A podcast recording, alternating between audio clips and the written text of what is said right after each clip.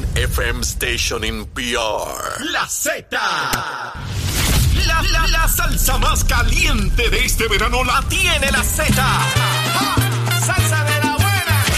¿Entendiste? Que suene pesado. WZMTFM 93.7 San Juan. WZMTFM 93.3 Ponce. Y WIOBFM 97.5 Mayagüez. Saca tu sunblock porque te vas a quemar con esta salsa. La emisora de la salsa número uno de Puerto Rico. Tu, tu emisora nacional de la salsa. Y escúchanos en nuestra aplicación La Música. Comenzamos nuestra segunda hora aquí en Nación Z Nacional, mis amigos. Estamos contentos celebrando todavía el primer año. Mire, lo vamos a celebrar todos los días, todo el año. Así somos nosotros. Mire, así hacemos, así hacemos. Nos encanta el vacilón, el party y también los asuntos serios, ¿ah? Hablándole claro al pueblo. Nación Z Nacional, soy Leo Díaz. Buenos días a todos. Leo Díaz en Nación Z Nacional por la Z. Regreso en su pantalla. Mire, mire, mire, mire cómo está el fuego ahí. Mire, de lo que queda el cañaveral, si ya lo hemos liquidado todo. Y mire dónde va ese motor. Le he dicho todos los días, no pases por ahí, hijo, que te vas a quemar. Tienes que estar tranquilito cuando llega Lejito Díaz a pegarle fuego como tiene que ser. Bueno, y está aquí, eh, como todos los martes, el senador William Villafañe. William, saludos, ¿cómo está? Buen día.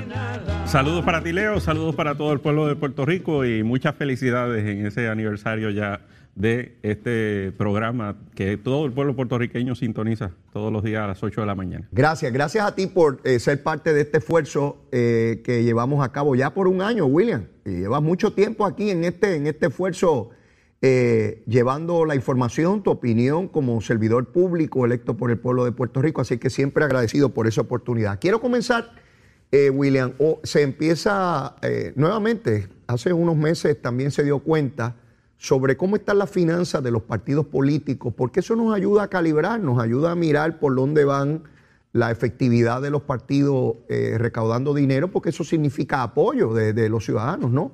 A esas causas. Y entonces se identifica y singulariza el caso del Partido Popular con una cantidad realmente, ¿verdad?, muy baja en cuanto a recursos se refiere.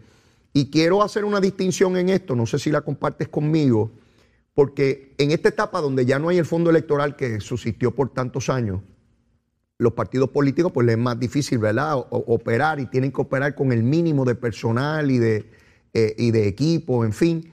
Y básicamente se ha trasladado el recaudo hacia los candidatos a la gobernación. Ese es el caso, por ejemplo, del PNP, donde tú miras los recaudos del partido, son una cantidad mucho más baja que lo que va recaudando el candidato a la gobernación, en este caso Pedro Pierluisi. Y yo debo suponer que por el Partido Popular no tener aún un candidato claro, evidente, a la cabeza del partido, pues no, no hay ese tipo de aportación al candidato a la gobernación. Eh, co- ¿Coincides conmigo? Sí, Este, sí, totalmente. Eh, la realidad es que los partidos eh, pues sí recaudan para los gastos operacionales del día a día.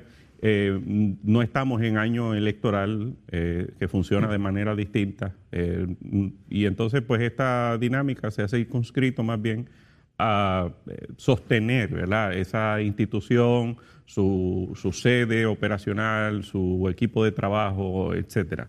Y, y- por eso lo- los recaudos de los partidos como institución pues se circunscriben más bien a eso. Y se centra mucho en la recaudación de los candidatos y particularmente eh, los candidatos a la gobernación, que son ¿verdad? las campañas eh, más costosas eh, y, y de mayor impacto. Entonces, es ahí cuando tú mides, pues ciertamente Pedro Pierluisi está muy por encima de cualquier otro político que se mencione para la candidatura a la gobernación. Eh, y, y eso, pues, ¿verdad? Es lo que se espera de un incumbente, Así de una es. persona que está desempeñándose como, como gobernador y que está también eh, con planes de ir a la reelección. En el caso del Partido Popular, como mencionaste, a pesar de que sí se mencionan y, han expresado eh, el ánimo para aspirar a esa posición, eh, cerca de una decena de, de- de personas, no, no hemos visto ninguno que despunte, que destile con el nivel de liderato y arraigo que es necesario para eh, vertir en ese tipo de candidatura, cosa que es más negativa para el Partido Popular que los propios recaudos que pueda tener la institución como partido para sostener su operación. Por eso es que hago la diferenciación, porque podría uno tener una, una conclusión equivocada pensando, ah, bueno, pues si el Partido Popular no tiene nada y resulta que el PIB tiene más que ellos, eso, eso no es la lectura adecuada de esto. Eh, tiene que ver con que haya un candidato a la gobernación ya efectivo y no tengan la menor duda de que cuando el Partido Popular identifique ya y escoja un candidato a la gobernación, esa persona va a recaudar dinero. Eh, siempre el incumbente, en este caso Pedro Pierluisi, va a tener una ventaja competitiva por la posición. Él ya está en la posición y, hay personas que, que, donan al que ya está en el puesto político, pero no se debe subestimar a nadie en el proceso político, ¿verdad? Para nada. Y, pensar que porque tiene menos dinero no tiene posibilidades de ganar, pues la historia está llena de lo contrario, ¿verdad? Puede ocurrir cualquier cosa. Lo importante es que veamos, vayamos monitoreando cómo se mueve eh, eh, el asunto de los dineros al interior del Partido Popular, pues nos ayuda a mirar quién puede estar despuntando. Al día de hoy, William, yo coincido contigo, no, no parece haber nadie despuntando en la carrera a la gobernación, ni siquiera su presidente Dalmau, indistintamente que haya dicho o no que va hacia la gobernación, porque él lo que plantea es que va a seguir o aspira a continuar como presidente, todavía se reserva eh, opinar sobre si va a correr a la gobernación. Y yo lo entiendo porque está en un proceso, ¿verdad?, álgido eh, donde no es necesariamente ni políticamente correcto eh, plantear esa, esa posibilidad. Tú mencionabas casi una decena de candidatos cuando dijiste eso, es verdad. O sea, casi todos dicen que están aspirando a la gobernación. Eso lejos de parecer algo bueno, quizás es bueno desde el punto de vista democrático, ¿verdad? Que cada cual diga que quiere correr. Pero ejemplifica que no hay una figura cimera que aglutine porque cuando hay una figura cimera, ya entonces es un one-on-one. Quizá alguien lo reta, o como ocurrió en el Partido Popular, en la primera vez que ocurre en Puerto Rico, que hubo tres candidatos a, la gobernación en una primaria. El PNP ha tenido ya bastantes primarias a la gobernación, pero siempre de dos candidatos, nunca de tres. Y el Partido Popular sí la tuvo. Tuvo a Batia, tuvo a Charlie Delgado Altieri y a Carmen Yulín Cruz. Así que es la primera vez que un partido político tiene tres candidatos a la gobernación. Quiere decir que se inauguraron con mucha gente, William. Sí, y cada vez que sale un aspirante nuevo, pues es una especie de cancelación de los que ya han dicho que están disponibles eh, o de los que se mencionan. es verdad. Porque pues, lo que está, el mensaje real que está llevando es de que ninguna de las anteriores. Así es. Entonces, eh, en el caso de, de las primarias, eh, esto, el Partido Nuevo Progresista ha tenido ya varias primarias y, ha demostrado que a pesar de ellas puede prevalecer.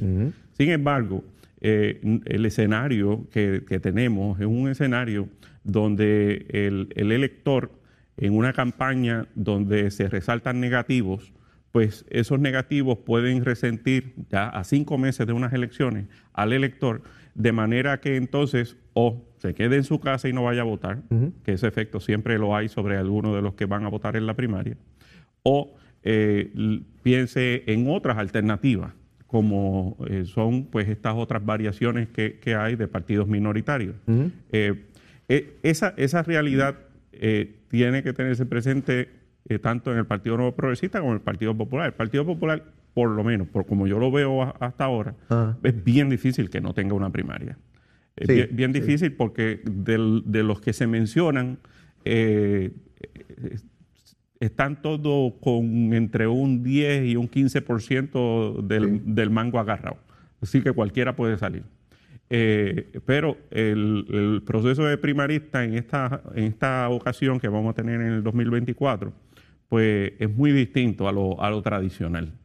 Eh, ese efecto lo hubo en el Partido Nuevo Progresista en las pasadas elecciones. Lo hubo, sí. Eh, porque eh, ese, ese margen que hubo de votos por Jennifer González versus la candidatura a la gobernación Pedro Pierluisi también en alguna manera se vio afectado por el proceso de la primaria que hubo cinco meses antes, que fue una primaria intensa, fuerte, reñida, donde se resaltaron mucho los negativos.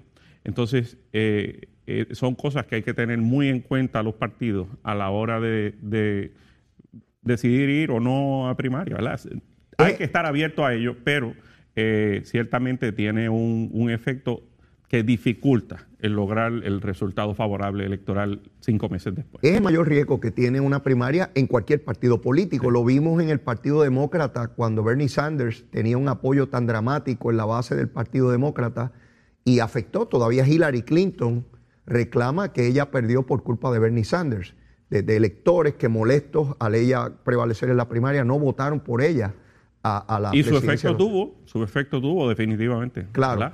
Así que el, mayor reto que tiene tanto el PNP como el Partido Popular, ah, eh, da, igual, ¿no? Eh, eh, en una primaria es cuántos electores molestos porque no salió su preferido, pues deciden o retraerse, que es quedarse en su casa, o votar por otro partido molesto.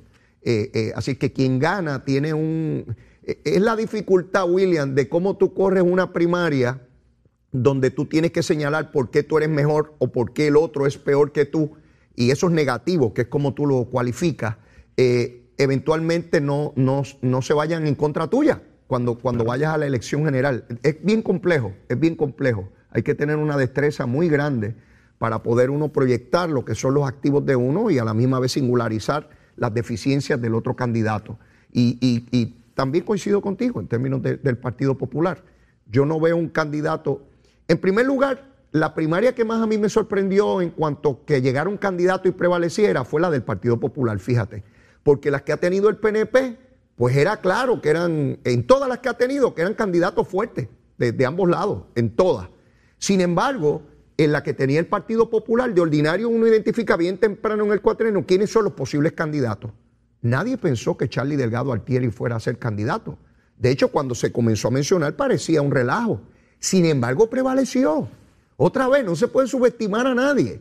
Y Charlie Delgado Altieri prevaleció en una primaria frente a dos candidatos muy fuertes. De un lado, Batia, que había sido presidente del Senado, y la alcaldesa de la ciudad capital. Indistintamente de la opinión que tengamos de cada uno de ellos, al interior del Partido Popular eran figuras altamente reconocidas y con base política.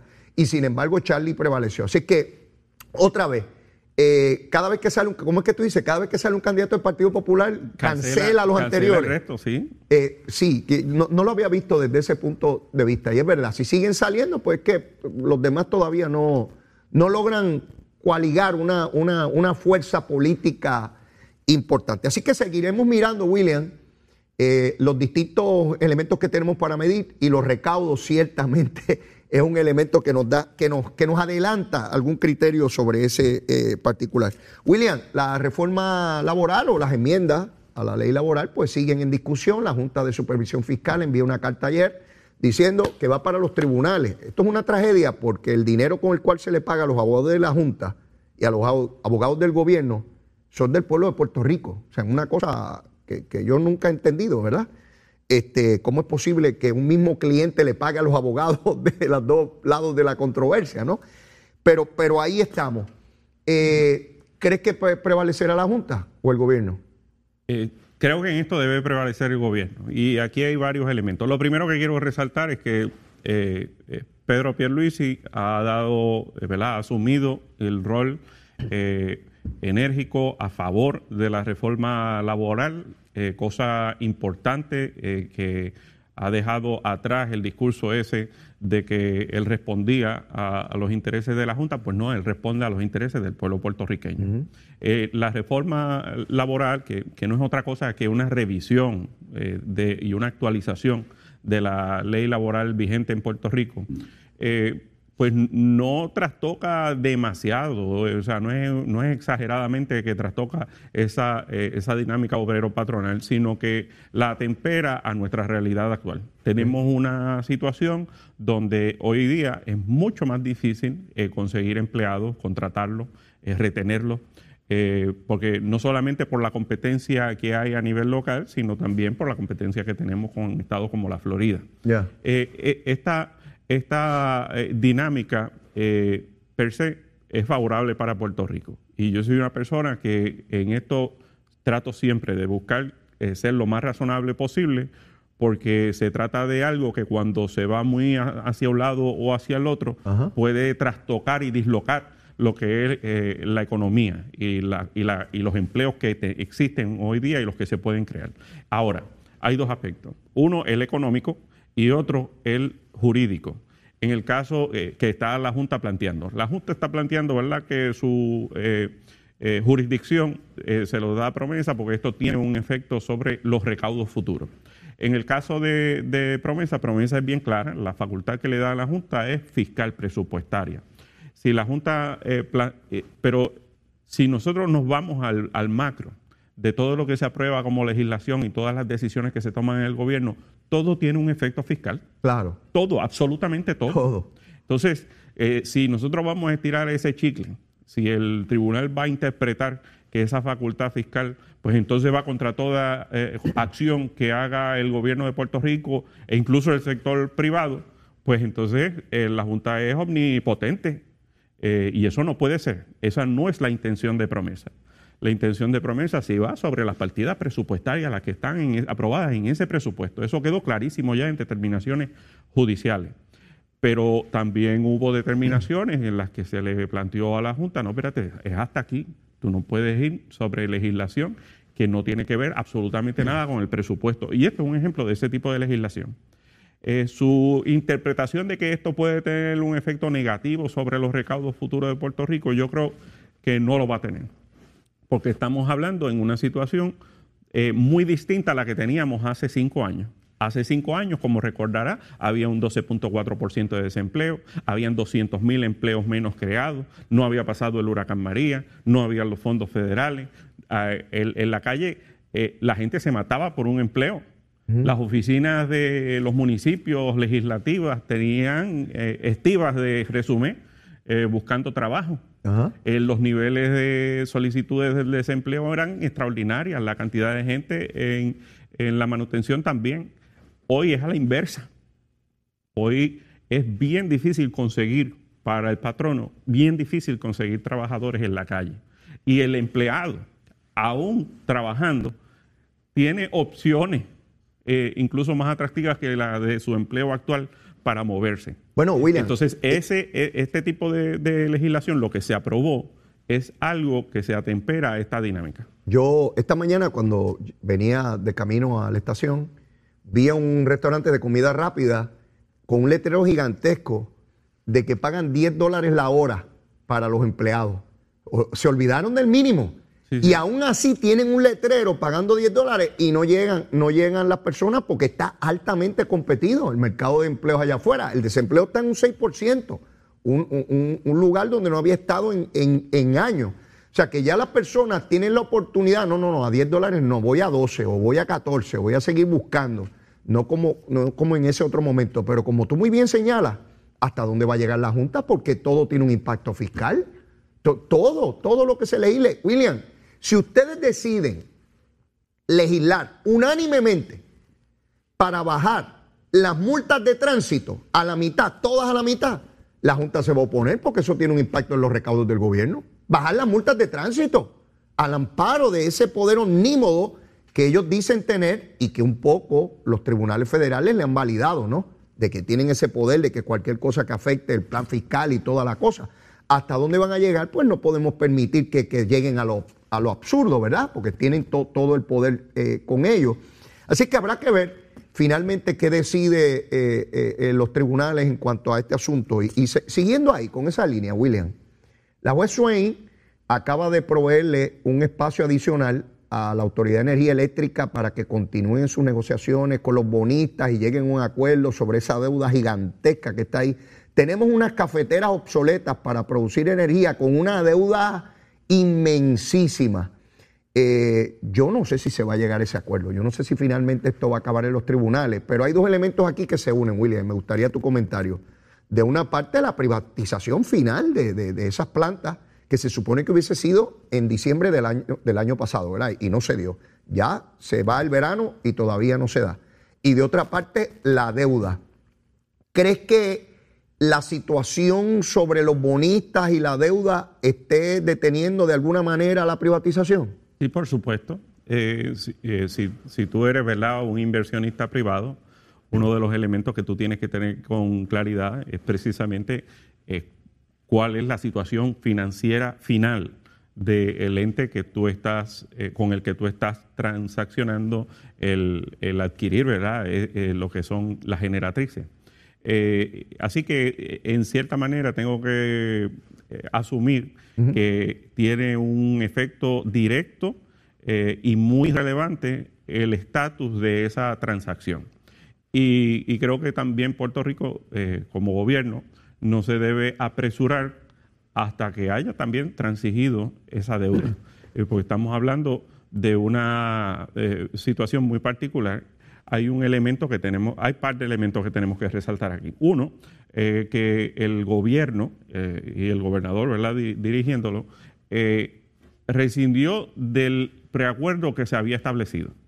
Había ya un preacuerdo y el gobierno se echó para atrás de, de y lo hizo muy bien, porque las condiciones que están requieren que el gobierno exija un recorte mucho mayor a, a, los acreedores de la Autoridad de Energía Eléctrica. Puerto Rico tiene unas circunstancias eh, muy particulares.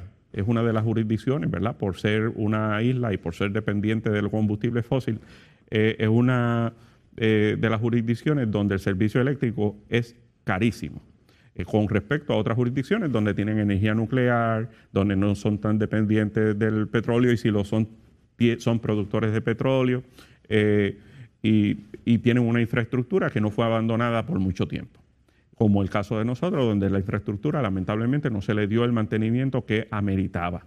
Esta, esta realidad, pues, que produce que la Autoridad de Energía Eléctrica, eh, como, como, organismo, como corporación, tuviera una deuda eh, de más de 10 mil millones de dólares, mientras sus activos no sobrepasaban los 4 mil millones de dólares. Imagínate tú cómo un negocio puede operar de esa manera.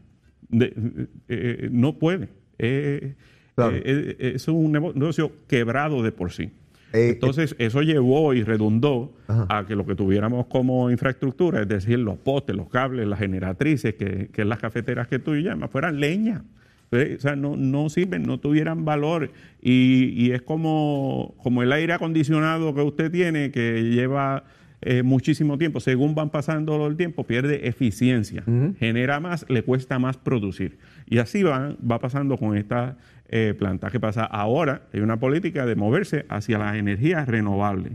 Puerto Rico tiene una gran oportunidad ahí, porque en la medida que nosotros entonces eh, generemos energía, del sol, del viento, entre otras alternativas renovables, no vamos a depender de las variaciones y la volatilidad del gas natural y del petróleo. Eh, y entonces eh, generamos empleo y ese dinero se queda aquí, en Puerto Rico, corriendo. Esta, hace un rato el ingeniero Carlos Pesquera nos planteaba que las últimas plantas que se hicieron fue en la década de los 90. Sí. O sea, y, luego de eso se abandonó todo eh, en términos de, de descuidarlo. Son máquinas esas plantas son máquinas, son de metal, como el carro de uno. Si usted no le cambia el aceite a tiempo, no le pone goma como corresponde, si no le cambia el aceite de transmisión, si no, si no le da eh, el cuidado correspondiente, se va a deteriorar aceleradamente, como yo digo aquí en el programa. Y, esas cafeteras ya no funcionan, no tienen ningún valor que no sea, pues, pues que están allí produciendo como mejor pueden, con la menor eficiencia posible, y cada vez que se intenta construir algo nuevo, pues aparecen, pues ya tú sabes, los sospechosos usuales a oponerse a cualquier cosa que se plantee para resolver el asunto. Pero William, después de la pausa, el pueblo de Puerto Rico está esperando tu recomendación de almuerzo y por supuesto que acabemos de quemar el cañaveral, llévatela. Sin pelos en la lengua. Es esa otra cultura, la cultura de la violencia, donde asesinar a alguien es algo muy sencillo. Leo, Leo Díaz, en Nación Z Nacional, por Z93 entramos a media hora quemando el cañaveral. Mírelo ahí en su pantalla de, su televisor en Mega TV. Mire, mire cómo está ese fogaje bien calientito como corresponde. ¿Qué recomienda William Villafaña de almuerzo? Cuéntame. Bueno, vamos a dañarle la mente aquí a vamos, dos tres. Vamos este, eh, eh, chuleta cancán con mamposteado, tostones y ensaladita de repollo. Tú sabes que yo represento y presido el Frente Unido de Chuleteros Puertorriqueños. Eso, eso, eso es un, eso es un grupo terrorista que yo comando, que somos, atacamos con chuletas. Olvídate, eso es lo de nosotros. Y atacamos este, manadas y como sea. Este, tú tiras una chuleta cancán, mi hermano Eh, con arroz mamposteado, tú dijiste. Con mamposteado. Ave María, tostoncito. Mire, se le hace la boca agua a uno, seguro que sí. Este pueblo, este pueblo es chuletero. Podrá tener distintos partidos e ideologías, pero la chuleta nos une. La chuleta nos une como pueblo. Seguro que sí. Así que, William, agradecido. Voy a ver si encuentro una, ¿sabes? Voy, voy, voy a la búsqueda rápido. Yo sé de varios lugares que están buenísimas. Bueno, William, los médicos. Seguimos teniendo un problema serio con la estampida gigantesca de médicos ya por mucho tiempo. Y a eso se une ahora eh, eh, todo el personal que le asiste en distintos lugares, ya no solamente el gobierno, en los hospitales privados, eh, los incentivos que se ha dado y los alivios contributivos pues no parecen ser suficientes. Y la lucha parece estar ahora encaminándose a la situación con las aseguradoras. Los reclamos de los médicos, los cuentos que uno escucha son dantescos y yo no veo ánimo por parte de las aseguradoras de sentarse a la mesa y ver en qué lugares pueden lograr unos entendidos, William. No lo veo. Eh, ah, ciertamente hay una situación que viene arrastrándose ya eh, por un tiempo y que se ha acrecentado últimamente en términos de la migración de médicos de, eh, para los estados, es donde eh, mejor ganan. Y, la razón principal para ello es precisamente pues la cantidad de compensación que pueden recibir en esas otras jurisdicciones. Muchísimo más. Estamos hablando de que en esas jurisdicciones pueden ganar dos, tres, hasta cuatro veces lo que pueden eh, generar en ingresos aquí en Puerto Rico. Así que el, el problema principal estriba en, en, eso, ¿verdad? En, la, en, esa diferencia tan enorme.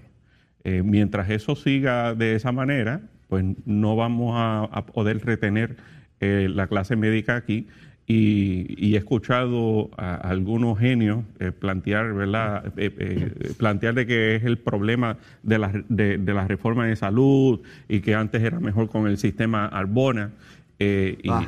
y, y, eso, y, esos genios se colgaron en economía, se colgaron en administración pública, no saben lo que están diciendo. Eh, la realidad es que esta eh, escasez de médicos es pues porque está, ganan muchísimo más fuera de Puerto Rico que en Puerto Rico.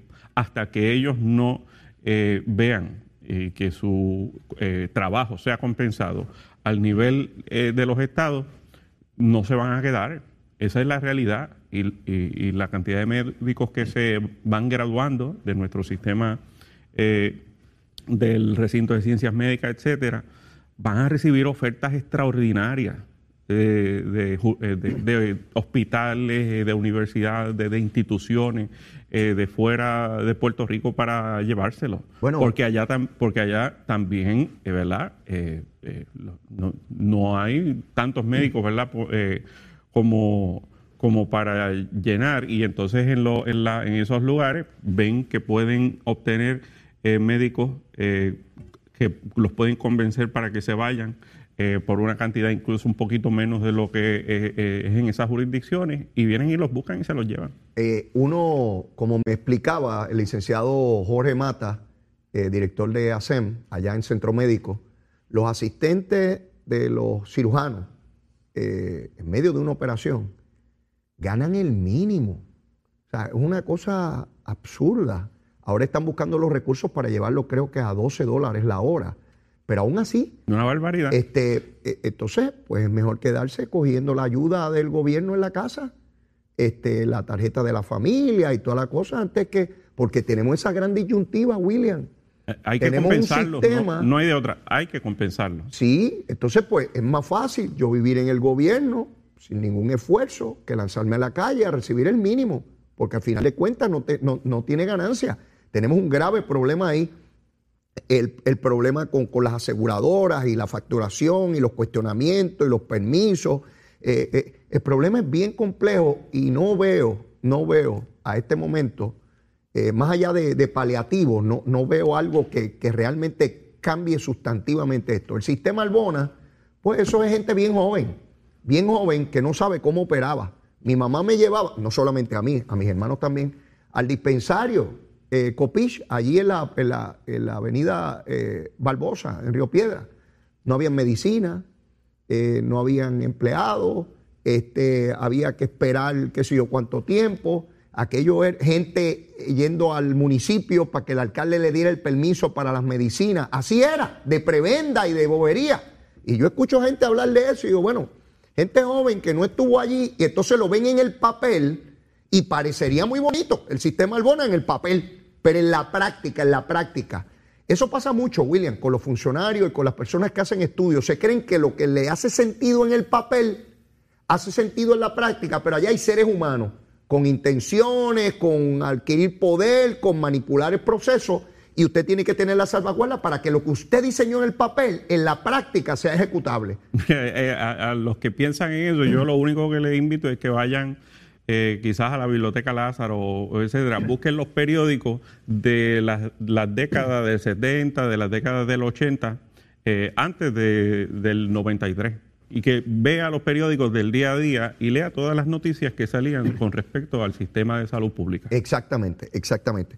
Pues nada, estamos ahí con esa situación de los médicos, vamos a ver cómo, cómo se puede ir atendiendo el asunto.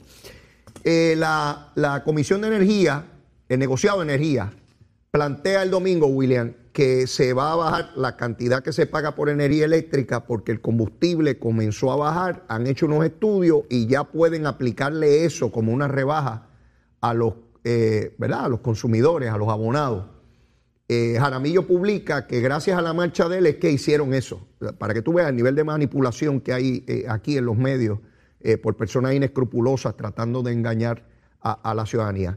William, si Luma era la que aumentaba la luz, entonces ahora es Luma la que la está bajando. ¿Verdad que no te argumentan eso ahora? Claro que no, eh, pero aquí en esencia, ¿verdad? Lo que tenemos que eh, ver es que eh, bajo el sistema previo a la reforma energética no existía el negociado de energía y, la Autoridad de Energía Eléctrica simplemente hacía lo que le diera la gana con respecto a la factura, facturaba lo que, lo que quisiera, eso era invisible a los ojos del, del cliente y, se terminaba pagando los platos rotos, rotos sin, sin, sin, ningún tipo de conocimiento de qué era lo que estaba pasando. Ahora, eh, gracias a, que hay un negociado de energía, eh, el más mínimo dinero que se eh, perciba que puede beneficiar al cliente, así se asegura de que ocurra. Y eso es lo que, lo que ocurrió aquí. Y, y lo hemos repetido mil veces. Y yo le he preguntado insistentemente al negociado de energía. Eh, desde que el negociado revisa, eh, no es revisa porque la palabra no es esa, sino reconcilia trimestralmente lo que es la variación en el precio del combustible, eh, cada centavo o microcentavo que se ajusta en alza o reducción de esa tarifa es por la variación del precio del combustible nada más. En, la medida entonces que este tipo de, reconciliación que está haciendo ahora, eh, previo a la, reconciliación trimestral, el, negociado, eh, lo está haciendo en favor del eh, consumidor porque la autoridad, por un lado, recibió unos reembolsos por parte del gobierno federal. Eso es lo que estaba ocurriendo dentro de dos meses que faltan para la reconciliación trimestral, verificará si el precio del petróleo eh, que adquiere la autoridad bajó. Si eso es así, también entonces ocurriría una revisión, una reconciliación en esa dirección. Tan fácil que es explicarle esto al pueblo de Puerto Rico versus estar alarmando eh, innecesariamente y a propósito, diciéndole que es Luma y que es Luma y que es Luma. Eh, eso es lo que lleva a que gran parte del pueblo de Puerto Rico entienda que sencillamente hay que sacar a esta entidad privada de eh, lo que es atender todo el sistema eh, que tenemos de, los cables y los postes, que es lo que ellos administran, porque ellos no son los que construyen ni los que fabrican energía con, con el combustible.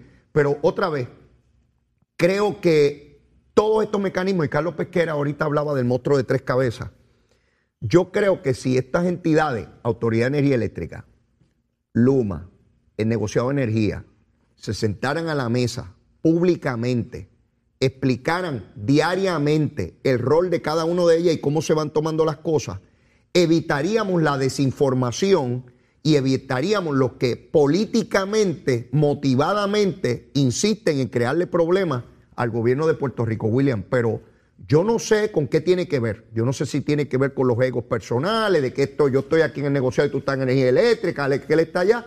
Pero yo no veo esa coordinación entre ellos y es lo que provoca que los enemigos de Luma, que no son poquitos, que son poderosos, se aprovechen de la opinión pública, William. Sí, eh, definitivamente eso es fundamental en este proceso, eh, pero más importante todavía que, eso es buscar minimizar los apagones. Claro. Una persona sin luz, una familia sin luz, eh, olvídate tú, las excusas que se pueden, pueden ser las excusas más razonables del mundo. Sí, sí, sí. Pero yo no tengo luz. Mm, exacto. entonces, para, para eso, pues ciertamente tiene que tirarse a la calle.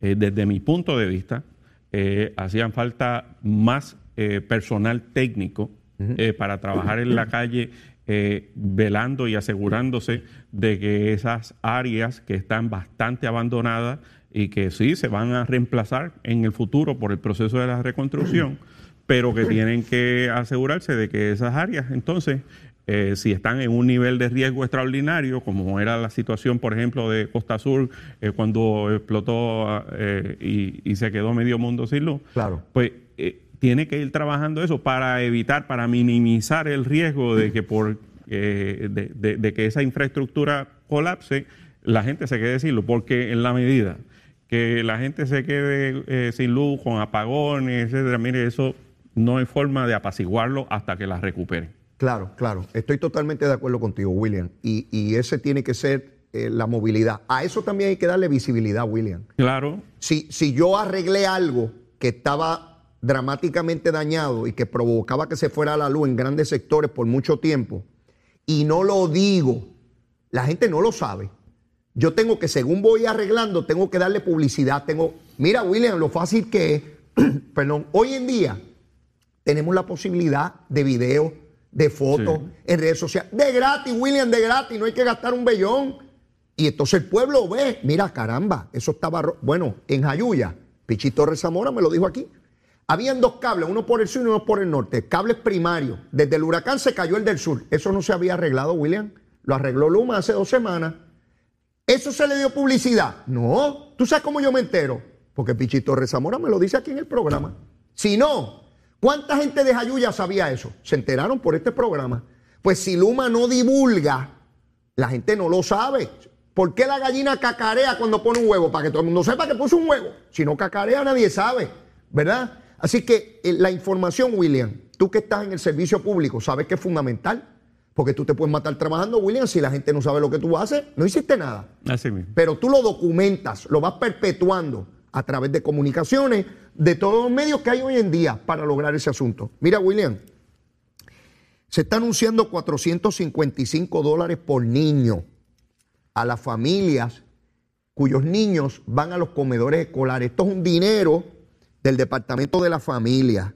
William, yo eh, destaco esto diariamente para que nuestro pueblo esté claro de qué significa nuestra relación con los Estados Unidos. Que no es una cosa de ser pitiyanqui, ni que le doy besitos en el cutis a los americanos, ni nada de eso. ¿Cuánto representa 455 dólares que va directo a la tarjeta de la familia de un hogar que tiene no uno, dos o tres niños en edad escolar que van al comedor, William? ¿Tú sabes lo que significa con dos niños? Son casi mil dólares en el bolsillo de una familia. Esto no cae del cielo. Esto es por nuestra relación con los Estados Unidos. Esto significa posibilidades de calidad de vida. No es que son chavos y mira detrás de los chavos. Esto es calidad de vida porque el que los tiene le importa un pepino, pero el que no los tiene, William, como miles de mujeres jefas de familia que tienen la posibilidad de ese dinero. Eh, definitivamente esto es algo que va directamente a, atajar la pobreza infantil y los riesgos nutricionales, de, que no ¿verdad? se tenga lo suficiente para alimentar a, nuestros niños. Y, ¿verdad? muchos hogares pues no necesitan esto, pero hay muchos oh. que sí lo necesitan. Así es. Y, que, y principalmente las familias con niños. Y entonces eh, definitivamente va a trabajar con una gran necesidad eh, apremiante y sin duda alguna es algo que si no fuera por nuestra condición de ciudadanos americanos, eh, pues nosotros no gozaríamos de, estas ventajas, ¿verdad? Que, que no las encuentras en el resto del mundo. Yo veo esto y trato de comparar qué pasa en otros lugares muy cerca de aquí. En Nicaragua, Daniel Ortega, el dictador, acaba de sacar, de expulsar del país a unas monjas de caridad, William.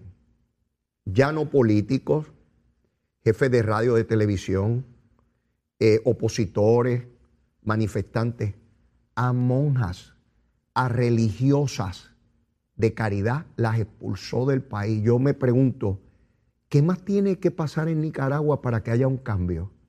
¿Qué más tiene que ocurrir ahí? ¿Cuánto más debe sufrir un pueblo para dar cambio medular? Entonces, alguna gente aquí en Puerto Rico hablan de una opresión y de una cosa. Mire, nosotros no tenemos idea de lo que es opresión. Nosotros no tenemos idea de lo que es un gobierno dictatorial, no tenemos idea de lo que es un gobierno dictatorial. Que llegue el gobierno a esta emisora y tranque esto, porque aquí está Leo Díaz y me meta preso a mí. Pero cuando me meta preso a mí, va a meter preso a cualquier otro, no importa el partido. Y van a hacer radio. Y eso pasa en Nicaragua. Y aquí el partido independentista que favorece a Daniel Ortega no dice ni pío. Pero están aquí en cualquier marcha, digo, eh, protegiendo hostigadores en las oficinas legislativas de los del PIB. Ni Victoria Ciudadana tampoco. Ni Victoria Ciudadana, no dicen nada, totalmente callado. Y denunciando aquí que regímenes y cosas no tienen ni idea, insultan a este pueblo con ese tipo de comparación. ¿Tú sabes lo que es, William? Monjas de clausura. Sí, sí. Y, y, aquí el, el punto clave de todo esto es que la gente tiene que entender que estos sistemas no es como el sistema en que vivimos, donde cuando no nos agrada un gobierno, pues dentro de cuatro años lo cambiamos. Claro. No, estos sistemas, una vez se instalan, se, convierten prácticamente en, en, inderrogables. O sea, es bien, bien, bien difícil, bien complicado. Toma décadas eh, poder eh, salir de ello y volver a, instaurar una democracia. Eh, y, lamentablemente el pueblo nicaragüense está sufriendo estas consecuencias, al punto de que pues, la, gente más, ¿verdad? Eh, más apacible que puede haber dentro de esa sociedad eh, sufre esas consecuencias de manera directa y despiadada. Al otro lado del mundo, Nancy Pelosi inició un viaje por allá y se estima que va a visitar Taiwán territorio que China reclama para sí y que por décadas pues, ha estado en conflicto, particularmente con los Estados Unidos que apoya al gobierno de, Taiwán. Destaco esto porque a veces pasamos por alto este tipo de situaciones que ponen en tensión dramática las relaciones entre potencias mundiales. Y pues una guerra que sea por allá, no, no, es una guerra que si se inicia, si eso ocurriera, esperemos que no, pues los Estados Unidos estaría involucrados y con los Estados Unidos puertorriqueños en un conflicto militar no de poca monta, un conflicto militar de capacidad nuclear, porque China tiene capacidad nuclear. Es la misma situación que se vive, similar con Rusia y, Ucrania. Así que esto está muy volátil, este William, y con ello, pues las tensiones provocan a su vez que los mercados se desestabilicen y con él a su vez el petróleo. Así que estamos nuevamente a la apertura de una nueva situación que ponga el mercado de, de energía otra vez a prueba y con ello Puerto Rico vuelva a sufrir. Sí, vamos a ver, ya se supone que en menos de una hora esté eh, en, Taiwán la, presidenta de la Cámara de Representantes Federal, Nancy Pelosi. Esperemos que no suceda nada, ¿verdad? Porque ciertamente no queremos eh, más conflictos bélicos a nivel mundial y menos de esta categoría que, puede significar en, en algo terrible, ¿verdad? Para la humanidad. Yo no sé cuál es la sabiduría de que ella visite el lugar, eh, ¿verdad? Por la tensión que genera, a menos que tengan una información que nosotros todavía no manejamos y que sea mejor ir, aún con la tensión que se crea, a no ir, probablemente crea mayor, ¿verdad? problemas de la región. No lo conozco, no soy experto en el área, no pretendo serlo tampoco, pero como observador del proceso político de aquí e internacional, pues me preocupa grandemente y, creo que no es para menos. William, no tenemos tiempo para más. Como siempre, voy a estar pendiente a esa chuleta. Mira, por ahí quedan los bizcochitos de Saudi, de, de Swiss Gallery. Así que ya tú sabes, antes de que te vayas, puedes degustar uno. No te comas tres o cuatro, con uno es suficiente. Gracias, William.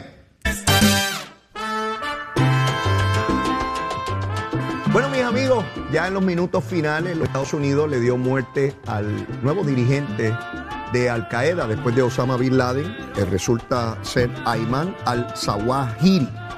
Este médico de profesión estuvo junto a Bin Laden por mucho tiempo, fue parte de la organización para derribar las Torres Gemelas y los Estados Unidos le dio muerte como, ¿verdad? Estos son eh, por crímenes eh, eh, contra los Estados Unidos, así que se considera un militar, es un ejercicio militar. Esto no quiere decir que Al Qaeda ha desaparecido, por lo pronto pues no tiene a su principal líder, ya vendrá otro, esperemos que en algún momento esta organización pues deje de, de funcionar y representar una amenaza terrorista, no solamente para los Estados Unidos, sino para el mundo entero. Mire, yo no tengo tiempo para más.